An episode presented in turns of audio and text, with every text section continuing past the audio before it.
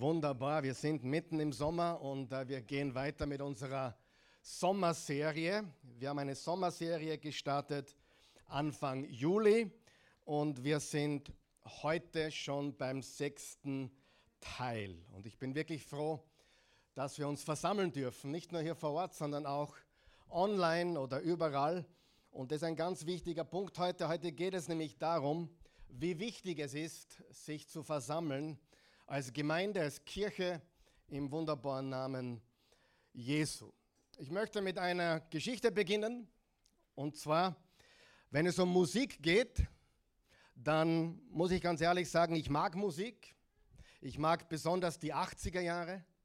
Bin aufgewachsen mit Bon Jovi. Bitte jetzt nicht kritisieren oder, oder mich als irgendwas abstempeln. Ich sage nur, ich erzähle hier Fakten. Ich bin mit Bon Jovi, den ich immer noch sehr mag, also die Musik zumindest. Def Leppard, kennt jemand Def Leppard? Wo seid ihr gewesen? Mülltonne irgendwo, oder? Wo habt ihr im Loch? Def Leppard, Guns N' Roses, wer kennt? Oh, Guns N' Roses, yeah. Oder auch äh, Poison, ja. Klingt nicht so positiv, ist aber super, super Band gewesen in den 80er Jahren. Und äh, das ist so meine Musik gewesen und manchmal gebe ich mir diese Musik immer noch. Und äh, das Problem beginnt nur damit, dass ich auch gerne singe. Da beginnen die Probleme, vor allem wenn ich in der Öffentlichkeit singe. Einige, die mit uns auf der Türkei-Reise waren, können das bestätigen.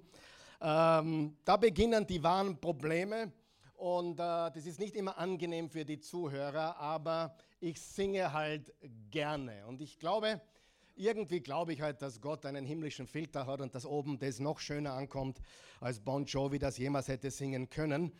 Äh, ich glaube, darum dürfen wir auch alle laut singen im Lobpreis, weil da, da ist ein Filter zwischen uns und ihm. Gott sei Dank. Ich glaube, sonst könnte er das wahrscheinlich nicht aushalten. Auf jeden Fall habe ich auch schon ein paar Mal Karaoke gesungen und äh, einer meiner all-time favorite Lieder ist uh, Bed of Roses. Kennt jemand Bed of Roses? I want to lay you down on a bed of roses. Oh my God. Also, wenn ich schon dran denke, kriege ich eine Gänsehaut. Dieses Lied ist eines der größten Powerballaden der Geschichte. Äh, wenn du weißt, dass Bon Jovi das geschrieben hat, als er ja, gerade ein bisschen einen Hangover hatte, im Hotelzimmer alleine war, dann weißt du, wo, wo, wo was geschlagen hat. Aber auf jeden Fall habe ich das auch schon mal als Karaoke gesungen. Und wenn die Christi da gegenwärtig ist, wenn ich einmal Karaoke probiere, dann geht einmal drei Tage gar nichts. Dann ist einmal tote Hose für immer. Also dann habe ich einmal ausge, da ist alles vorbei. Dann ist es wirklich schlimm. Und äh, Faktum ist, dass es nicht angenehm ist. Aber meine Interpretation und meine Darbietung von diesem wunderschönen Lied ist nicht so beabsichtigt gewesen vom Schöpfer, nämlich John Bon Jovi. Warum erzähle ich euch das? Ein ganz wichtiger Punkt. Leider trifft das auch auf uns Christen, auf die Kirche, auf die Gemeinde zu. Gott kann nichts dafür. Jesus kann nichts dafür, dass unsere Darbietung, unsere Interpretation des Christentums bei der Welt teilweise oder großteils einfach nicht gut ankommt. Sind wir noch da? Und das ist ein ganz, ganz wichtiger Punkt. Und wie oft habe ich von hier schon gesagt, dass wir nicht drauf schauen sollen, was die Welt macht oder was Christen tun, vor allem wenn du mir zuschaust heute und du nicht gläubig bist an Jesus, weil du einen Christen kennengelernt hast, der eine ganz schlechte Coverversion oder Darbietung oder Karaoke wiedergegeben hat von dem Wunderschönen, was Gott gemacht hat und uns gegeben hat, dann tut es mir wirklich leid. Es liegt nicht am Schöpfer. Es liegt nicht an Bon Jovi, dass der Karl Michael dieses wunderschöne Lied so schlecht interpretiert hat. Versteht ihr mich? Es liegt nicht am Bon Jovi. Es liegt nicht am Schöpfer dass wir ihn schlecht interpretieren oder schlecht darbieten. Und das ist eine ganz, ganz, ganz, ganz, ganz wichtige Erkenntnis, die ich gewonnen habe. Und es tut mir leid, wenn ich das sagen muss, aber diese Botschaft könnte für einige Gemeindeleute, Kirchenleute eher unbequem werden. Warum? Wir wissen, wir wissen, und ich habe mich damit beschäftigt, wir wissen aufgrund der falschen und schlechten Interpretationen und Darbietungen vieler Christen wurden und werden viele aufgeturnt. Werden viele von unserem Glauben aufgeturnt. Mit anderen Worten, sie haben kein Interesse, sich uns anzuschließen, weil unsere Interpretation, unsere Darbietung zum Großteil oder großteils vielleicht eher mies. Wenn wir schlechte Repräsentanten sind, wenn wir schlechte Coverversionen oder schlechte Karaoke-Versionen von dem geben, was eigentlich Gott ist und wer Jesus Christus ist. Dessen, was es wirklich bedeutet, ein Jesus-Nachfolger zu sein. Folgt ihr mir noch? Das ist so wichtig. Ich sage dir, wenn du das verstehst, verstehst du so viel. Weil du musst eines wissen. Laut einer Studie, ich habe vergessen, welche es ist, aber ich habe es vor, vor zwei Wochen gelesen. Laut einer Studie glauben 87 Prozent, also fast neun von zehn Personen, 87 Prozent von Nicht-Jesus-Nachfolgern, von Nicht-Christen glauben, meinen, wir sind verurteilend. Amen. Das glauben sie. Ob dir das gefällt oder nicht, ob du dich damit beschäftigst oder nicht, ob du sagst, na Karl, mich warum so negativ, dann, dann vertragst du die Wahrheit nicht. Das ist die Wahrheit. 87 Prozent halten dich und mich genauso für verurteilend. 85 Prozent, fast gleich viel, halten uns für heuchlerisch, also scheinheilig. Und 78 Prozent meinen, wir sind altmodisch. Da haben wir drei Worte, die die Welt denkt, wenn sie uns sieht. Verurteilend, heuchlerisch und altmodisch. Ich sehe mich nicht als verurteilend, du vielleicht auch nicht. Ich sehe mich nicht als unbedingt der große Heuchler, obwohl wir alle manchmal heucheln, oder? Jemand sagte mir zu mir, ich gehe in keine Kirche mehr, sind nichts als Heuchler dort. Sagte ich drauf, kein Problem, für einen haben wir noch Platz.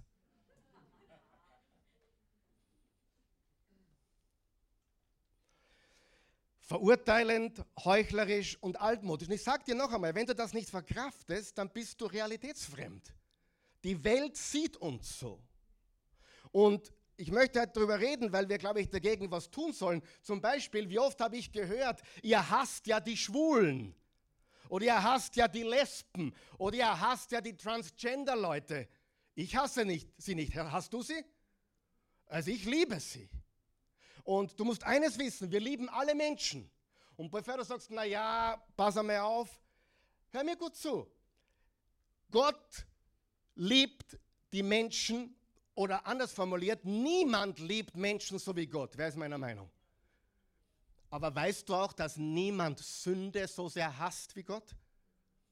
Der, der am meisten liebt, hasst auch am allermeisten. Er hasst die Sünde. Und warum tut er das? Weil er dich liebt. Weil er weiß, wie zerstörerisch, wie vernichtend, wie destruktiv jedes Verhalten ist, mit dem man anderen schadet oder sich selbst. Ja, ja, Gott hasst, weil er liebt. Er hasst die Sünde so sehr, weil sie dich und mich zerstört. Und das ist so wichtig. Und darum kann ich ganz ehrlich sagen, natürlich lieben wir alle äh, Schwulen, Lesben, Transgender, Ehebrecher, Diebe, Lügner, Amen. Wenn wir schon Sünden aufzählen, dann sollten wir auch alle aufzählen, oder nicht? Oder glaubst du, es ist besser, das eine zu tun, das andere zu lassen? Oder wer von euch glaubt, jeder sündigt auf eine andere Art und Weise? Und sei nicht verurteilend, weil jemand anders sündigt als du. Nur deine Eifersucht sieht man nicht, außer im Gesicht vielleicht. Deinen Neid sieht man nicht. Aber wehe, man erwischt jemanden bei einer körperlichen Sünde. Da sind wir dann gleich alle wach. Und zurückzukommen auf diese verurteilend, heuchlerisch und altmodisch, äh, diese Geschichte, das stellt eine große Herausforderung dar. Wer glaubt das auch? Eine große Herausforderung. Denn wir haben das Beste, was es gibt. Wer glaubt das? Wir haben das Beste, was es gibt. Es gibt nichts Besseres als Jesus und was er zu bieten hat. Vergebung der Sünden, neues Leben, neuer Anfang, Friede und Freude und echte Freiheit. Aber hier ist die gute Nachricht. Bist du weit für gute Nachricht? Vor allem, wenn du noch nicht gläubig bist. Vor allem, wenn du auf der Suche bist, wenn du glaubst, ich weiß nicht, ich hinterfrage meinen Glauben, weil ich habe so viele Christen kennengelernt, die nicht sehr Jesus-like sind oder gewesen sind. Jetzt hör mir ganz gut zu, vielleicht wachen jetzt einige auf. Um ein echter Jesus-Nachfolger zu sein, ist es nicht essentiell, es ist nicht notwendig, eine gute Meinung von Christen zu haben.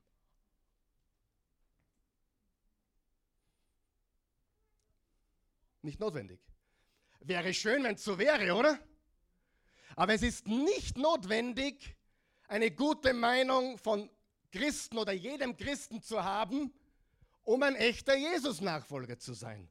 Wer hat auch eine schlechte Meinung über so manchen Christen? Natürlich. Und manchmal fragt man sich, hey, manche in der Welt sind besser wie der oder die, oder? Noch einmal, ganz wichtig, hör mir zu, vor allem wenn du am Absprung bist oder vielleicht nicht mehr weißt oder vielleicht noch gar nicht glaubst, weil du das so gesehen hast. Vielleicht sogar Pastoren oder, oder Pfarrer oder Priester.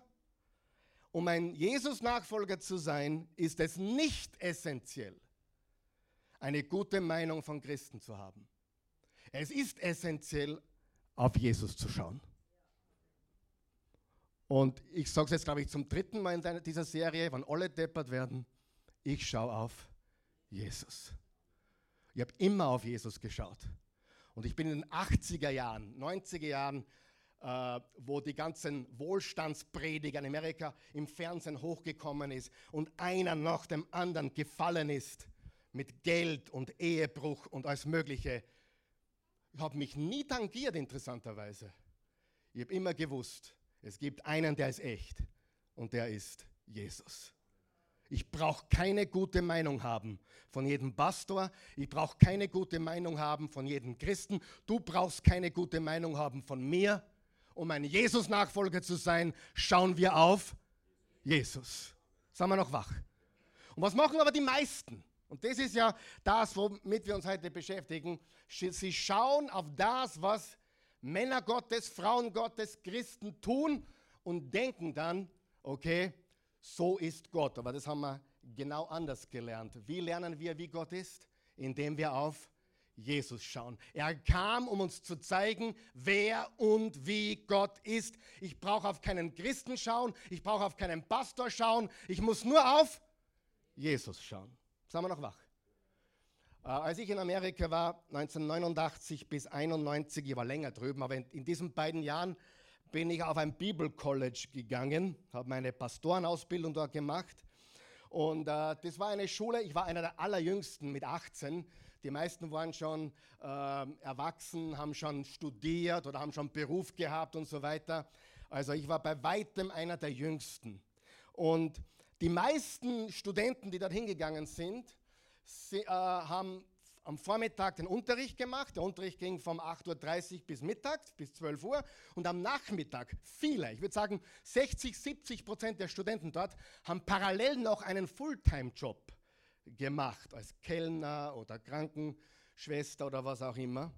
Und als dieses College begonnen hat in den 70er Jahren, wollte niemand diese Studenten heuern in Oklahoma.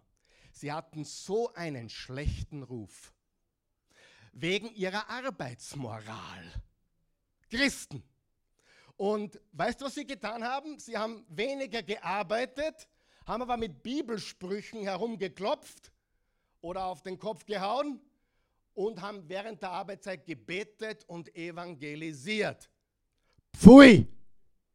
Amen? Sag einmal Pfui. Pfui.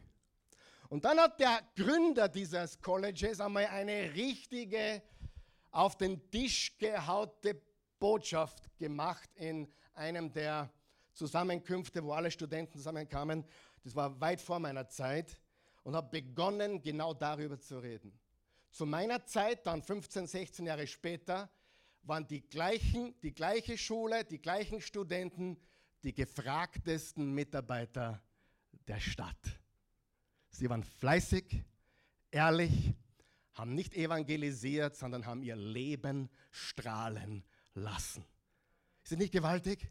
Sowas kann passieren.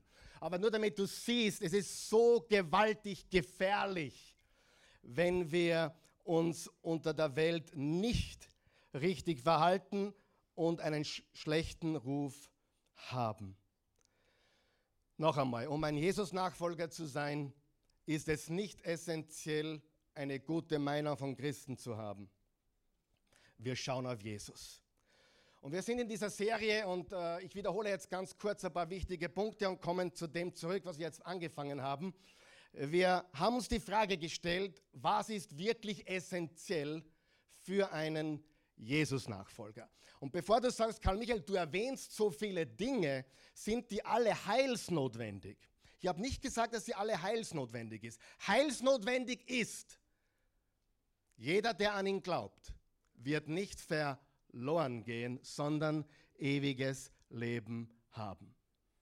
Das ist heilsnotwendig.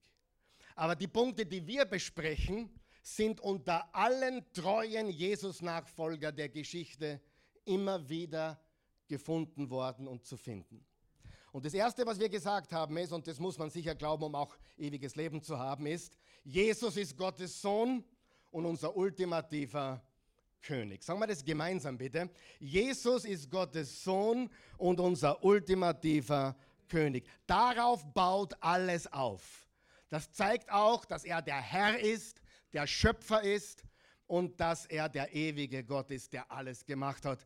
Jesus ist Gottes Sohn und unser ultimativer König. Glauben das echte Jesus-Nachfolger? Alle. Das glauben alle echten Jesus-Nachfolger. Zweitens haben wir gesagt, Jesus kam, um zu demonstrieren, wer und wie Gott ist. Das habe ich gerade eigentlich erwähnt. Nicht ein Christ zeigt uns, wer und wie Gott ist, sondern Jesus zeigt uns, wer und wie Gott ist. Frage, wäre es nett, wenn manche oder viele Christen das auch zeigen würden, wie und wer Gott ist? Natürlich, und das ist unser Ziel. Und viele von euch tun das auch, wo ihr tätig seid. Wie ist Gott? Wie liebt Gott? Das sollten wir ja demonstrieren. Jesus hat keinen einzigen Menschen gehasst. Keinen einzigen Menschen. Und Schwule gab es damals genauso wie heute. Amen. Und Lesben gab es auch. Transgender wahrscheinlich noch nicht. Aber Jesus hat nie jemanden gehasst. Im Gegenteil, er ist dorthin gegangen, wo die Verlorenen gewesen sind, hat sie abgeholt, hat sie geliebt. Jesus kam, um zu demonstrieren, wer und wie Gott ist. Jesus ist Gottes Sohn und unser ultimativer König. Jesus kam, um zu demonstrieren, wer und wie Gott ist. Und die dritte Wahrheit, die wir besprochen haben, Jesus definierte Sünde als alles, was mir oder anderen schadet.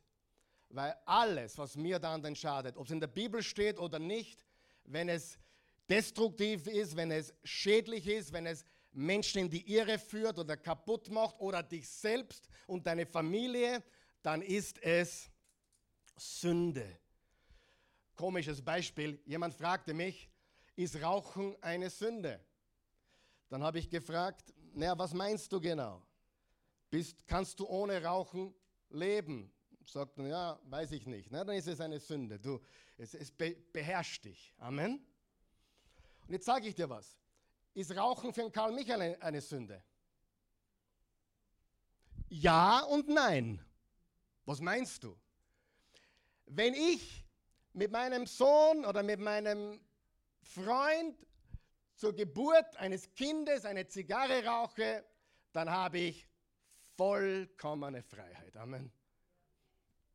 Du sagst, na, aber ich nicht. Dann ist es für dich eine Sünde. Für mich nicht.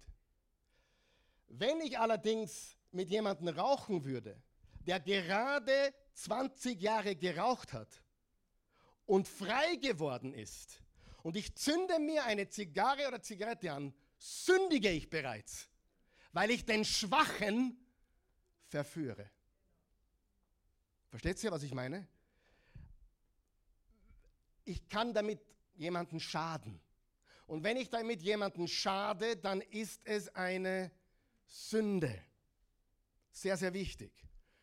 Jesus kam und definierte Sünde als alles, was mir oder anderen schadet. Essentielle Wahrheit Nummer vier. Übrigens, ich rauche nicht, ich bin lebe gesund, nur damit das jeder weiß. Äh, essentielle Wahrheit Nummer vier.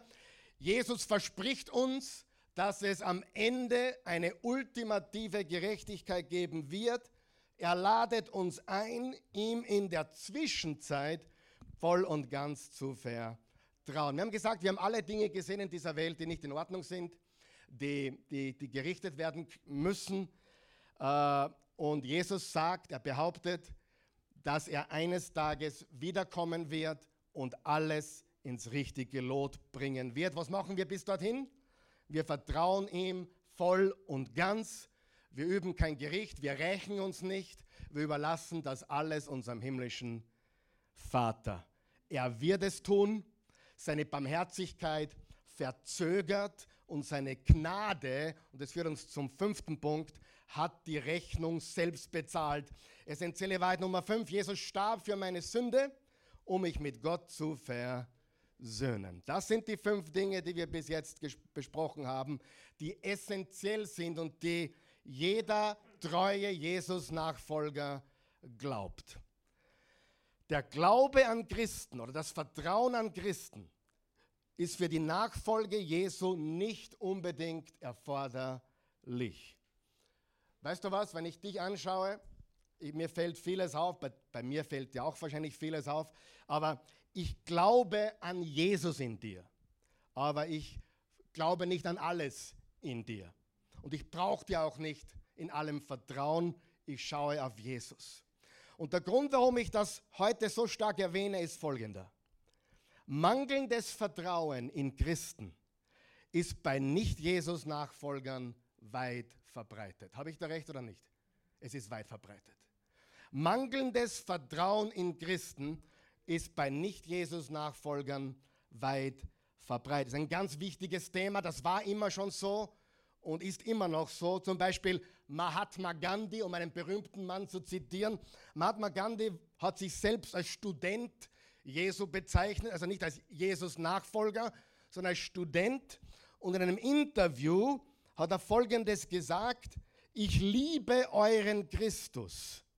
Es ist nur so, dass so viele von euch Christen eurem Christus so unähnlich sind. Das hat Mahatma Gandhi gesagt.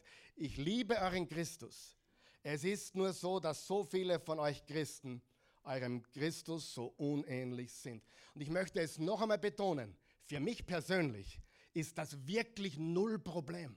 Ehrlich. Ich meine das total ehrlich. Ich, hab, ich bin damit aufgewachsen. Ich habe die komischsten und dämlichsten Dinge unter Christen gesehen, die du dir vorstellen kannst. Ich habe äh, Prediger fallen gesehen, links, rechts, nebenan, mit allen möglichen Sünden, die du dir vorstellen kannst und auch nicht. Es hat mich nie berührt, außer dass ich traurig war für den Menschen und seine Familie. Es berührt mich wirklich nicht.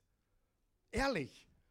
Aber du musst wissen, es ist einer der Hauptgründe, warum die Menschen in der Welt uns nicht anschließen, weil sie Christen sehen und sagen, oft berechtigterweise, wenn das das Christentum ist, dann will ich damit nichts zu tun haben. Und noch einmal, Jesus ist den wir anschauen und nicht irgendeinen Menschen. Und ich möchte heute darüber reden, ein bisschen, wo stehen wir und was könnte es sein? Was könnte es sein, wenn wir wirklich das Licht der Welt sind und das Salz der Erde? Was sollte es sein? Was können, können wir dagegen tun? Und wir kommen jetzt zur sechsten essentiellen Wahrheit. Und die sechste essentielle Wahrheit lautet folgendermaßen. Die Kirche, und mit Kirche meine ich die Gemeinde, die Kirche, ich meine nicht irgendein Gebäude, sondern ich meine Christen, Jesus-Nachfolger, ich meine seinen Leib. Die Kirche ist Gottes Agent der persönlichen, gesellschaftlichen und globalen Transformation. Jesus hat gesagt, ihr seid das Licht der Welt und das Salz der Erde. Wo beginne ich? Wo beginne ich? Dort, wo ich bin. In der Familie. Wenn du keine Familie hast, beginnst du am Arbeitsplatz. Wie wichtig ist es, dass du leuchtest, wo du arbeitest? Wenn du Busfahrer bist, dass du gerade so strahlst vor Freude am Busfahren. Oder wenn du Verkäufer bist, dass du für die Menschen da bist und dass sie dich als Diener und nicht als Abzocker sehen. Dass sie sehen, du bist ein Jesus-Nachfolger. Ohne Worte sehen sie, pa, was hat der für eine Kraft? Was hat sie für eine Hoffnung? Warum leuchtet das so? Oder wenn du ein Restaurant besitzt, wie die Speisen serviert werden oder wie sie herauskommen mit Liebe. Kann man mit Liebe kochen? Kann mit Liebe kochen? Man kann mit Liebe kochen, man kann, man, man kann mit Liebe Bus fahren, man kann mit Liebe alles tun. Und da beginnt es, dass wir erkennen, ich bin ein Jesus-Nachfolger und ich bin zuständig für die persönliche, gesellschaftliche und globale Transformation. Wie traurig ist es, wenn Christen als komisch betrachtet werden. Also ich muss ganz ehrlich sagen, Heuchler, ja, habe ich schon abgekriegt. Ähm, verurteilen habe ich sicher auch schon abgekriegt. Komisch, ja, wahrscheinlich auch. Aber ich bemühe mich sehr, nicht komisch zu sein. Ich bemühe mich sehr, ein, ein gestandener Mann zu sein, der im Leben steht und einfach mit Weisheit lebt. Ich brauche nicht komisch sein. Und weißt du, was ich gar nicht, was ich gar nicht mag? Ja, ihr wisst es eh schon. Übergeistlichkeit. Der Herr hat zu mir gesprochen. Oder ich habe ein Wort für dich. Hey, wenn du ein Wort für mich hast, dann sag mir's. Und nicht, ich habe ein Wort für dich und, und der Herr spricht und der Herr will dir sagen, hey, ermutige mich, sag mir, was zum Sagen ist. Du brauchst mir nicht die extra übergeistlichen Dinge eindrucken. Amen. Lass uns Menschen sein, die in der Welt einen Unterschied machen. Matthäus 16, da kommen wir jetzt zurück. Das haben wir in der ersten Predigt uns angeschaut. Da ging es darum, wer ist Jesus? Jesus ist Gottes Sohn und unser ultimativer König. Und das hängt sehr stark zusammen mit der heutigen Wahrheit, nämlich die Kirche ist Gottes Agent der persönlichen, gesellschaftlichen und globalen Transformation. Lesen wir Matthäus 16. Als Jesus in das Gebiet von Caesarea Philippi kam, fragte er seine Jünger, für wen halten die Leute eigentlich den Menschensohn? Menschensohn kommt aus Daniel 7, Vers 13. Es ist der Herrscher und Jesus fragt ihr, äh, für wen halten die Leute mich? Und dann sagten die Jünger, einige halten dich für Johannes den Täufer, andere für Elia und wieder andere für Jeremia oder einen der alten Propheten. Und ihr, vergessen wir mal die anderen, vergessen wir, was die anderen denken. Was sagt ihr? Für wen haltet ihr mich? Du bist der Messias oder der Christus, dasselbe Wort. Erwiderte Simon Petrus, er hat immer geantwortet, der Sohn des lebendigen Gottes. Und da haben wir die erste Wahrheit bekommen. Er ist unser ultimativer König und er ist der Sohn Gottes. Vers 17. Darauf sagte Jesus zu ihm, wie glücklich bist du, Simon Barjona, denn das hat dir mein Vater im Himmel offenbart. Von einem Menschen konntest du das nicht haben. Also Fleisch und Blut haben dir das nicht offenbart, sondern mein Vater im Himmel. So gescheit bist du nicht. Und jetzt kommt die, die heutige Wahrheit. Deshalb sage ich dir jetzt, du bist Petrus und auf diesen Felsen werde ich meine Gemeinde bauen und keine Todesmacht wird sie jemals vernichten. Lesen wir jetzt nochmal gemeinsam den Vers 18 laut. Deshalb sage ich dir jetzt, du bist Petrus und auf diesen Felsen werde ich meine Gemeinde bauen und keine Todesmacht wird sie jemals vernichten. Er spricht hier von der Kirche, er spricht hier von der Ekklesia, die geistliche Gemeinschaft. Ekklesia heißt die Herausgerufenen. In der griechischen Antike eine Volksversammlung, eine Ekklesia. Also kein Gebäude, sondern Menschen, die sich versammeln. Und genauso wie Jesus es vorausgesagt hat, so ist es gekommen. Und jetzt kommt was ganz Wichtiges. Nicht Petrus ist der Fels. Es wird ja zweimal das Wort Fels verwendet im griechischen Urtext. Einmal als Felsbrocken, Petrus, und einmal als Felsmassiv, nämlich Christus. Im 1. Korinther 10, Vers 4 steht, Christus ist der Fels. Und Petrus ist ein Felschen oder ein kleiner Felsbrocken. Aber die Gemeinde, Gott sei Dank, ist nicht auf Petrus gebaut, sondern auf Christus, auf diese Wahrheit.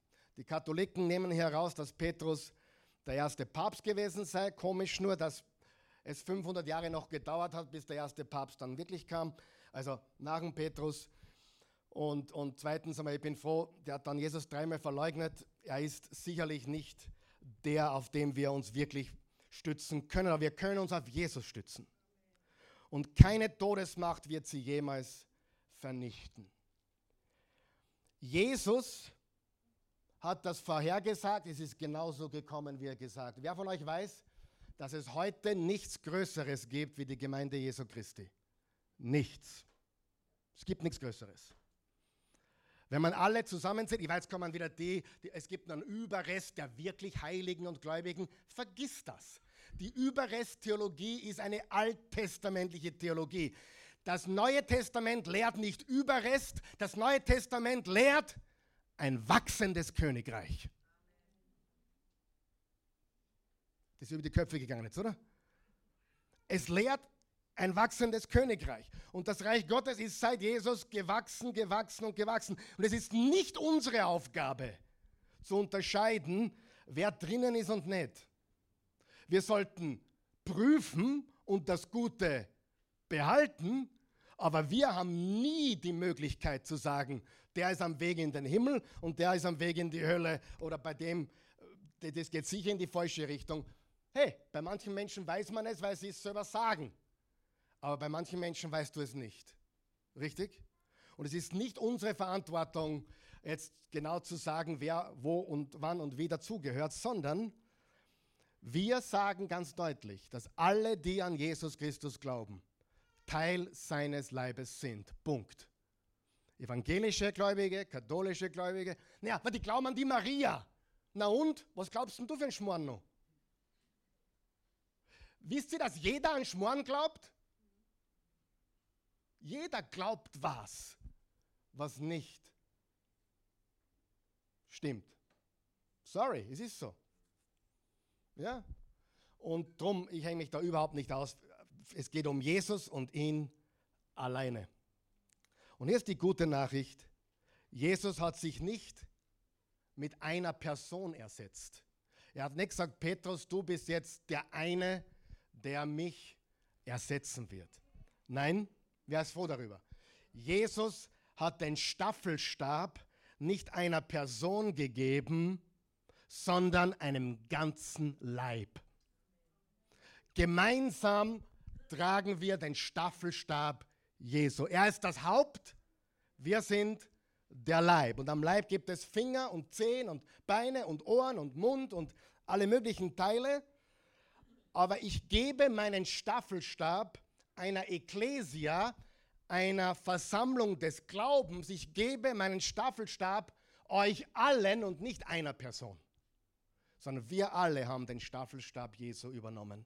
Wir sind Christus in dieser Welt, hat Paulus gesagt. Im 1. Korinther 12, da steht es sehr, sehr deutlich, denn der menschliche Körper ist eine Einheit und besteht doch aus vielen Teilen. Aber all die vielen Teile des Körpers bilden zusammen, unterstreicht ihr zusammen, bilden zusammen den einen Organismus. Übrigens, der Leib Christi, die Kirche ist keine Organisation, sondern ein Organismus. Ein lebendiger Organismus. So ist es auch bei Christus, dem Messias. Und in Vers 27, zusammen, unterstreicht ihr noch einmal, zusammen seid ihr der Leib von Christus und einzeln genommen Glieder davon. Das heißt, keiner von uns ist Jesus vollkommen in der Welt, aber alle zusammen sind wir der Leib Christi. Er ist der Kopf und wir sind der Leib. Woher kommen die Signale oder die Anweisungen? Vom Kopf. Aber wir sind der Leib. Wir repräsentieren zusammen Christus in dieser Welt. Alle Gläubigen, alle Christen, alle Jesus-Nachfolger, das ist Plan A und es gibt keinen Plan B. Um es auf den Punkt zu bringen, liebe Freunde, durch uns sollte die Welt Jesus erleben. Durch uns sollte die Welt Jesus erleben. Sagen wir das gemeinsam. Durch mich soll meine Umwelt, meine Umgebung Jesus erleben. Haben wir das verstanden? Und durch uns zusammen soll die Welt global gesehen, die Welt Jesus erleben. Wir zusammen repräsentieren Christus in dieser Welt. Er will, dass wir alle in einer Gemeinschaft von Menschen integriert sind. Und jetzt komme ich zu einem sehr spannenden Vers, der sehr viel Kontroverse ausgelöst hat, aber ich, ich traue mich drüber, ich bin mutig heute. Uh, Johannes 14, Vers 12. Wahrlich, wahrlich, ich sage euch, wer an mich glaubt, der wird die Werke auch tun, die ich tue und größere als diese tun, weil ich zu meinem Vater gehe. Oh mein Gott, was ich da schon gehört habe über diesen Vers. Mal ganz ehrlich gesagt, ich glaube, dass niemand hier ist, der jemals Wasser in Wein verwandelt hat, oder? Bitte probier es auch nicht. Mach dich nicht lächerlich. Oder du gehst am Stephansplatz auf einem Rollstuhlfahrer zu und ziehst ihn aus dem Rollstuhl und sagst, sei geheilt in Jesu Namen. Bitte, erspar uns die Blamage. Amen. Paar, was ich da schon gesehen habe. Und dann wird so getan, naja, er hat nicht genug Glauben gehabt. Habe ich dutzende Male gehört. Ich kann nur sagen, pfui, pfui, pfui, pfui. Die Wahrheit ist, wenn man den Vers richtig versteht, dann weiß man, dass die Gemeinde Gottes, die Jesus-Nachfolger, die Gläubigen bereits weit mehr und Größeres getan haben, als Jesus jemals tun konnte. Aber wir sind nicht, Karl Michael ist nicht Jesus, du bist nicht Jesus, aber zusammen sind wir sein Leib. Und der Leib Christi ist heute auf über 2,2 Milliarden Menschen gewachsen. Größer als China, größer als Indien, größer als irgendwas anderes auf dieser Welt. Und Faktum ist, ich habe mit diesem Vers überhaupt kein Problem. Es ist geschehen, es wird geschehen, es geschieht, geschieht gerade. Der Leib Christi weltweit tut heute mehr und Größeres, als Jesus getan hat. Steht da, oder? Ihr werdet Größeres tun, weil ich zu meinem Vater gehe. Aber ganz ehrlich, warum, warum müssen wir jetzt beweisen, dass wir Wasser in Wein verwandeln können oder Rollstuhlfahrer auferwecken können oder ein totes Kind von den Toten auferwecken? Viele machen sich lächerlich. Aber das Wort Gottes sagt, Jesus hat nicht einer Person das übergeben, sondern uns allen. Gemeinsam tun wir Größeres als Jesus. Der Staffelstab wurde nicht einer einzigen Person übergeben, nicht dem Petrus, nicht dem Paulus, sondern dem ganzen Leib. Und die Transformation ist weltweit. Jesus hat es so eingerichtet. Die Gemeinde Jesu ist der Agent der Transformation für diese Welt. Und die Gemeinde Jesu hat es nicht leicht. Ist euch das schon aufgefallen? Wir haben es nicht leicht in dieser Welt. Und oft machen wir es uns selbst schwer. Und einer der Gründe ist, wir befinden uns ganz mittendrin im Informationszeitalter. Das Informationszeitalter startete Mitte des 20. Jahrhunderts. Durch die technologischen Entwicklungen und die technologischen Fortschritte, ja, diese, diese Entwicklungen, was haben sie gebracht? Effizienz, oder? Heute kannst du mehr tun und schneller tun als je zuvor. Ob es jetzt auf deinem Handy ist oder auf dem Computer oder im Flugzeug. Überleg einmal. Mitte der 60er Jahre hat es noch gar keinen gescheiten Transatlantikflug gegeben. Niemand ist von Europa nach Amerika geflogen, außer ganz Auserwählte. Die Entwicklung ist unglaublich. Effizienz wurde revolutioniert. Weltweite Connection transformiert unsere Arbeit, unser Leben. Man, wer kann sich noch vorstellen, eine Welt ohne WhatsApp? Du, du bist in der Türkei, irgendwo an der Grenze zu Syrien und du schreibst einen Text und innerhalb weniger als einer Sekunde hat deine Frau das am Handy. Denke einmal zurück, 40 Jahre, 30 Jahre. Die technologische Entwicklung, die heute für uns so selbstverständlich ist, das Informationszeitalter ist absolut auf der Überholspur. Und es fördert den, die Individualisierung.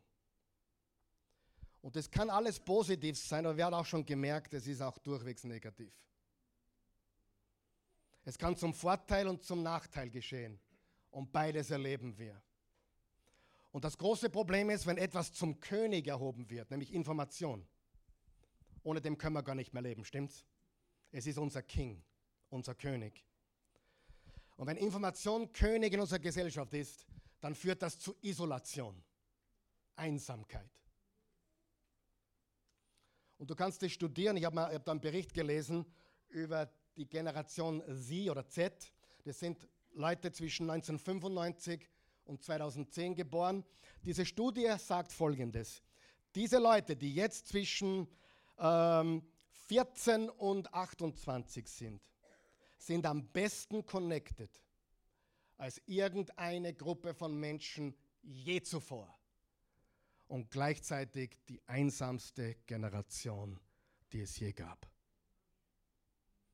Ich habe mit meinem Sohn Gideon darüber gesprochen. Er bestätigt das vollkommen. Er ist 15 und er hat gesagt, ja, das ist genau so. Genau so ist es. Connected, Information, Social Media, YouTube, Online Gaming, komplett connected, aber total einsam. Die Auswirkungen haben wir noch gar nicht verstanden, sie sind riesig. Und ehrlich, würde uns alle einen Gefallen tun. Da beginne ich bei mir als allerersten, das Ding auszuschalten und einmal da nicht zum Legen. Richtig? Diese Informationsflut führt zu Isolation, zu Einsamkeit. Und das führt auch dazu, und jetzt verwende ich ein Wort, das nicht missverstanden werden darf, führt auch zu einer immer weniger werdenden Inkarnation. Damit meine ich, dass wir im Fleisch zusammenkommen. Das Echte. Weil alles digital ist und alles online ist. Und Inkarnation ist wichtig, Fleischwerdung ist wichtig, im Fleische zusammenkommen ist wichtig. Wenn im Fleische zusammenkommen nicht wichtig wäre, dann wäre Gott nicht Fleisch geworden auf der Erde. Amen. Ist total wichtig. Wir sind seine physischen Agenten. Auf persönlicher Ebene geschieht Veränderung, in der Gesellschaft geschieht Veränderung, global geschieht Veränderung. Und die Ekklesia, wir die Gemeinde, die Gemeinde weltweit, wir sind die Inkarnation Gottes in dieser Welt. Wir sind sein Leib, wir sind Licht der Welt, Salz der Erde und wir sind Tempel Gottes. Und das ist so, so wichtig. Wir sind Christus in dieser Welt. Und viele betrachten es als unwichtig. Und das ist nichts Neues. Es entwickelt sich schon seit Jahrzehnten, dass die Zusammenkunft nicht wichtig ist. Die sogenannte Pandemie hat das beschleunigt und intensiviert. Wisst ihr, dass unsere Gemeinde jetzt komplett anders ist wie vor dreieinhalb Jahren? Komplett. Komplett um, komplett durchgewirbelt. Es hat sehr viel verändert. Ich war damals der Meinung, dass das Wegsperren und das Verbieten von Zusammenkommen ein Anschlag gegen die Menschenwürde ist. Und ich bin heute mehr denn je davon überzeugt. Es war ein Anschlag. Und es war auch ein Anschlag auf das Christentum. Ob die Leute das wissen, dass es ein Anschlag auf das Christentum ist und auf die Versammlung, auf die Ekklesia, ist eine andere Frage. Satan weiß es, der Gott dieser Welt. Ich will nicht sagen, dass die Pandemie das hervorgerufen hat, aber es hat es auf jeden Fall beschleunigt und intensiviert. Interessant, mittlerweile melden sich alle Leute, möglichen Leute bei mir. Die sagen, Karl Michael, wir sollten doch endlich unsere Differenzen beiseite legen. Wir hatten doch beide recht. Ich als Oberdiplomat sagte, na, wir hatten nicht beide recht. Weißt du, wären wir, wären wir, so wie wir aufgetreten sind, falsch gelegen, dann könnten wir uns heute alles Mögliche anhören. Aber weil die anderen falsch liegen, wird es verschwiegen. Und ich sage dir, es wird absichtlich verschwiegen, weil jeder mittlerweile weiß, es wurde eine falsche Entscheidung nach der anderen getroffen. Und ich sage nicht, dass es den Virus nicht gab, aber es gibt was viel Schlimmeres wie einen körperlichen Virus. Das ist die psychische, der psychische, seelische Schaden, den wir heute in Kindern finden, Einsamkeit und der diese Informationsflut und das Verstecken hinter Bildschirmen noch verstärkt hat. Freunde, ich glaube, es ist Zeit, wieder mal über Corona zu reden. Wisst ihr warum? Weil die Leute es absichtlich verschweigen. Die haben vergessen. Die Menschen vergessen so schnell. Ich vergesse das nicht. Ich habe es nicht vergessen. Ich weiß genau, was sie über mich gesagt haben. Ich wurde sogar Mörder genannt.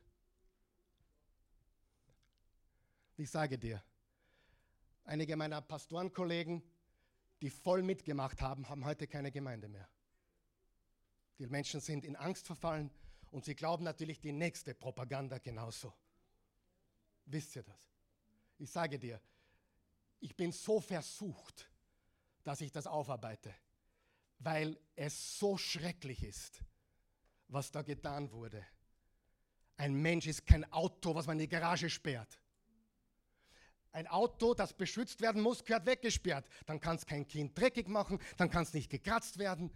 Ein Mensch ist nicht nur Hardware.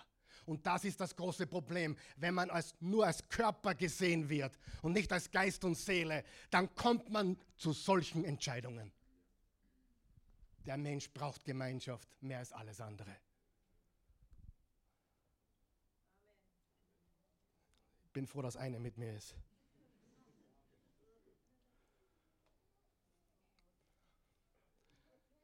Ich bin vergebend, ich habe ihnen alle vergeben. Aber wehe, ich wäre falsch gelegen. Oder du. Es ist so wichtig, Versammlung ist so wichtig. Es ist die Kirche, die Versammlung. Und ich glaube, es ist mehr notwendig als je zuvor. Nicht damit wir perfekt werden, wir sind nicht perfekt, wir werden nicht perfekt. Weißt du, warum wir kein perfekter Ort sind? Weil du da bist und weil ich da bin. Aber wenn die Welt uns so sieht, als verurteilend, heuchlerisch und altmodisch, ist die Kirche noch zu retten? Wollen wir es anders tun, liebe Freunde? Wollen wir da draußen Licht sein und Salz der Erde und die Wahrheit sagen?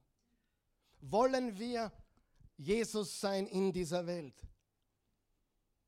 Die gute Nachricht ist, Jesus hat gesagt in Matthäus 16, Vers 18, keine Todesmacht wird sie jemals vernichten. Hebräer 10, Vers 23 bis 25.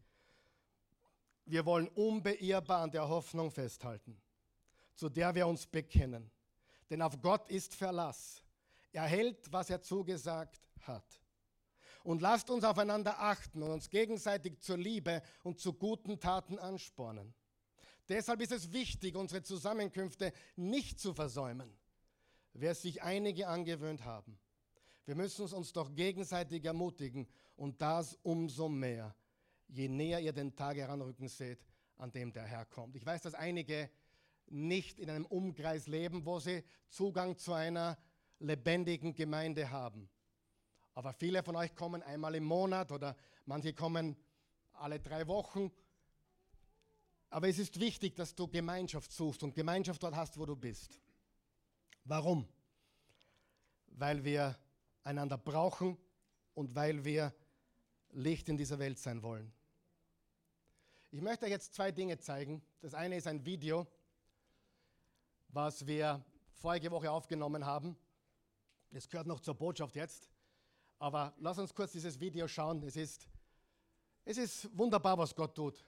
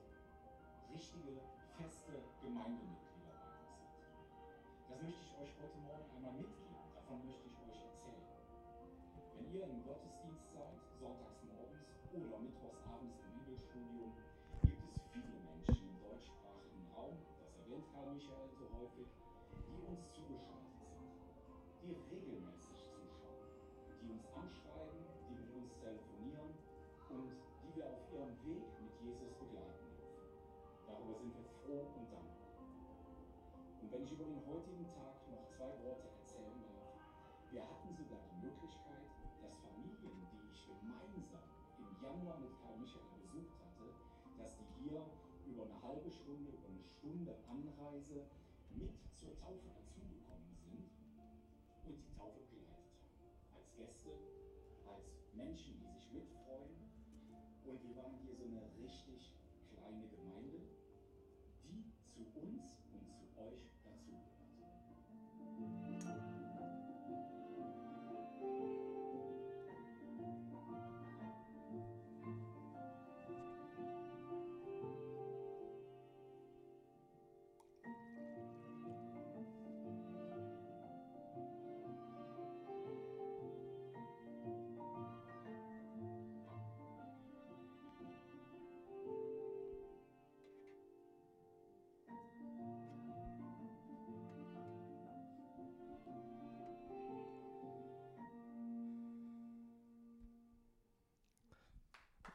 Ja, danke, lieber Alex, für deinen Einsatz. Also, wenn du Teil der Oase Church bist und auch hier unterstützt und gibst, dann hilfst du uns, diese Dinge zu tun, die wir tun. Äh, eine starke Online-Präsenz zu haben, Menschen zu erreichen, die wir sonst nie erreichen würden und äh, die Teil unserer Oase Church sind.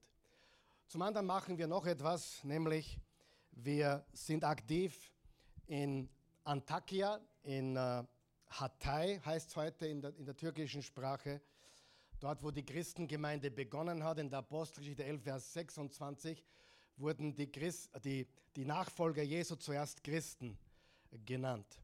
Und wir haben jetzt seit Mai, also ich bin seit März jeden Monat unten gewesen, aber seit Mai haben wir jede, jedes Monat eine Gruppe unten, die dort aushilft.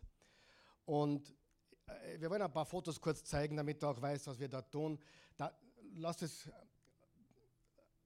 genau, das ist zum Beispiel ein, eines von 95 Prozent aller Gebäuden. 95 Prozent. Das ist die Innenstadt, wo vorher der Bazar war, wo wir, wo wir eingekauft haben. Wunderschöne Stadt. Da wird wieder aufgebaut oder wird, keine Ahnung, was der gerade macht. Ähm, das ist, da wird gerade Wasser verteilt an die Leute. Das, das sind alles mittlerweile Bekannte und Freunde von uns, die dort kochen, mitwirken im Zelt. Über 3000 Mahlzeiten pro Tag. Da ist eine, eine Gemeinde entsteht, auf der linken Seite und rechts auch siehst du eine Gemeinde, die entsteht, wie Reich Gottes gebaut wird. Genau. Also jetzt ist es so, dass wir dort einen Punkt erreicht haben, wo wir immer noch mit Nahrungsmittel, Wasser etc. helfen, Aber jetzt passiert gerade was Neues. Es entsteht eine Gemeinde dort. Eine Christengemeinde, türkische Christen und auch Menschen, die ganz neu dazugekommen sind zum Glauben. Und äh, ich habe gestern mit meinem Freund, mit, oder vorgestern mit meinem Freund, dem Paul, das ist ein Pastor dort, ein amerikanischer Pastor, der jetzt dort lebt, äh, geschrieben, weil wir morgen, der Georg, der Engin und der, der Coco kommt am Donnerstag nach. Wir sind zu viert wieder. Und er hat mir geschrieben, er hat erzählt, dass wieder eine Gruppe von der Oase Church kommt und das ganze Camp hat geklatscht und hat sich gefreut. Und du sollst wissen, wir, die Oase Church, wir geben uns nicht zufrieden, einfach nur zu glauben. Glauben ist wichtig, aber wir wollen im deutschsprachigen Raum natürlich, aber auch in der Welt einen Unterschied machen. Wir investieren ins Reich Gottes. Ja, und Jesus hat gesagt, wir sollen für die Armen da sein, wir sollen für die Menschen da sein, die nichts haben. Und was wir hier, ich habe das auch nicht für möglich gehalten, das, was man dort sieht in, in uh, Antakya, können wir es nochmal einblenden, bitte, das letzte Foto. Uh, was man da jetzt sieht, ich habe sowas noch nicht gesehen, ehrlich. Dass Menschen zum einen zum Glauben an Jesus kommen, ohne dass du ihnen eine Bibel gegeben hast, ohne dass du viel gepredigt hast, sondern nur deswegen, weil sie Jesus in dir sehen. Und weil die einzigen Leute, und ich übertreibe jetzt nicht, es ist einfach nur Faktum, beinahe die einzigen Leute, die dort helfen, sind Christen und christliche Gemeinden. Wir sind so stark, nicht die Oase Church, der, Leib Christi weltweit ist so stark. Jede, jeden Tag kommen dort Christen aus Brasilien, aus, aus Costa Rica, aus Deutschland, aus Österreich, wir, aus Norwegen, aus, woher kommen sie noch? Ihr wisst es. Spanien, aus der ganzen, aus Hongkong, aus, aus der ganzen Welt kommen Christen, um dort Gemeinde zu bauen. Es ist so gigantisch und es macht so eine große Freude. Und man sieht auch die Kraft des Evangeliums, man sieht, was Christen tun, wenn sie eins werden. Und das Beste an der Geschichte ist, es gibt nur Gewinner. Jeder, der unten war schon mit uns, weiß, du kommst zurück als ganz großer Gewinner. Stimmt es? Du bist ein riesiger Gewinner, wenn du unten warst und wieder raufkommst. Das kannst du dir nicht vorstellen. Und natürlich sind die unten Gewinner, weil wir ihnen helfen. Und wir als Gemeinde sind Gewinner. Da gibt es keine Verlierer. Jeder, der dabei ist, gewinnt. Und das gibt es nur im Reich Gottes. Sag mir, sag mir, ehrlich jetzt, sag mir irgendwas anderes, wo das geht. Geht es in der Politik? Natürlich nicht. Das geht nirgendwo anders. Das ist einzigartig für das Christentum. Diese Einheit, diese Kraft. Nicht einmal die eigenen Leute da unten, die Politiker helfen wirklich. Es sind Christen aus der ganzen Welt, die dort jetzt aktiv sind. Und das freut mich gewaltig. Was ist die heutige Wahrheit? Die Wahrheit ist, die stellen wir gemeinsam auf, die Kirche ist Gottes Agent der persönlichen, gesellschaftlichen und globalen Transformation. Himmlischer Vater, wir wollen dir danken für diesen Tag. Wir wollen dir danken für deine Liebe, deine Güte, deine Gnade. Wir wollen dir danken für deine Erbarmen, für deine Treue. Wir wollen dir danken dafür, dass du mit uns bist, dass du uns begleitest, dass du, dass du uns ausgestattet hast, dass wir wirken dürfen in deinem Namen dass wir Großes tun dürfen. Du hast gesagt, wir können noch Größeres tun als du. Und genau das tun wir. Wir, wir, wir bringen deine Botschaft und, und deine Liebe in die ganze Welt. Deine ersten Apostel waren nur in Jerusalem und dann in Judäa und dann in Europa. Aber jetzt sind wir auf der ganzen Welt. Wir danken dir dafür. Wenn du hier bist heute Morgen, du hast noch keine persönliche Beziehung zu Jesus oder du siehst zu und hast noch keine persönliche Beziehung zu Jesus, ich hoffe, du hast verstanden. Christen sind oft nicht die beste Werbung für unseren Glauben. Leider. Wäre nett. Es ist aber nicht so. Oft sind Christen eine ganz schlechte Werbung für Jesus. Und das sollte bei uns hier anders sein. Aber trotzdem sind wir nicht immer die beste Werbung für Jesus. Aber ich kann dir versichern, Jesus ist nicht der Christ, den du kennengelernt hast, oder der Pastor, der dich enttäuscht hat. Jesus ist der vollkommene, wahre, lebendige, auferstandene Gott. Und er liebt dich, wie du bist, und er ist nicht verurteilend, sondern voll mit seiner Liebe für dich. Ja, er hasst die Sünde, weil sie dich zerstört, aber davon will er dich auch frei machen. Wenn du das möchtest, bete mit uns. Himmlischer Vater, ich komme, wie ich bin, zu dir. Ich bin ein Sünder in Not eines Retters. Ich brauche dich. Ich brauche Vergebung. Ich weiß es. Ich brauche Kraft, Hoffnung. Und die finde ich nur in dir. Du bist mein Leben. Ich lege mein Leben jetzt in deine Hände. Du starbst für mich am Kreuz, für meine Sünde. Bist ins Grab gelegt worden und am dritten Tage auferstanden. Du lebst. Du bist der König. Du bist der Sohn Gottes. Du wirst richten mit vollkommener Gerechtigkeit. Da brauche ich mir keine Sorgen machen. Du wirst für Gerechtigkeit sorgen. Bis dorthin vertraue ich dir ganz. Und ich will Teil sein deines Leibes, der Versammlung der Heiligen. Ich will einen Unterschied machen ein Agent sein für dich auf persönlicher Ebene, in unserer Gesellschaft und dorthin, wo du mich führst. Ich bin offen für dich, für alles, was du mir sagst. Wenn du sagst, geh, dann gehe ich. Wenn du sagst, gib, dann gebe ich. Ich will ein Instrument sein